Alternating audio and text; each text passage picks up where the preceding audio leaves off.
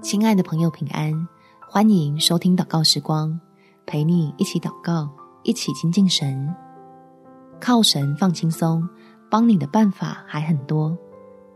在诗篇第二十三篇第四节，我虽然行过死荫的幽谷，也不怕遭害，因为你与我同在，你的杖、你的竿都安慰我。亲爱的朋友，让我们先处理情绪，再处理事情。就能敞开心，遇见赐福的天赋，要带领你我经历他奇妙的帮助。我们一起来祷告：天赋，求你在最佳的时机，用最有效益的方式来帮助我，使我相信神的作为是超过人的预期，所以不因为自己的计划扑空，就完全落入恐惧里头，反倒能运用智慧。用祷告回到你的平安里面，让自己塞满各种声音的脑袋放松，才看见度过难关的办法真的还有很多。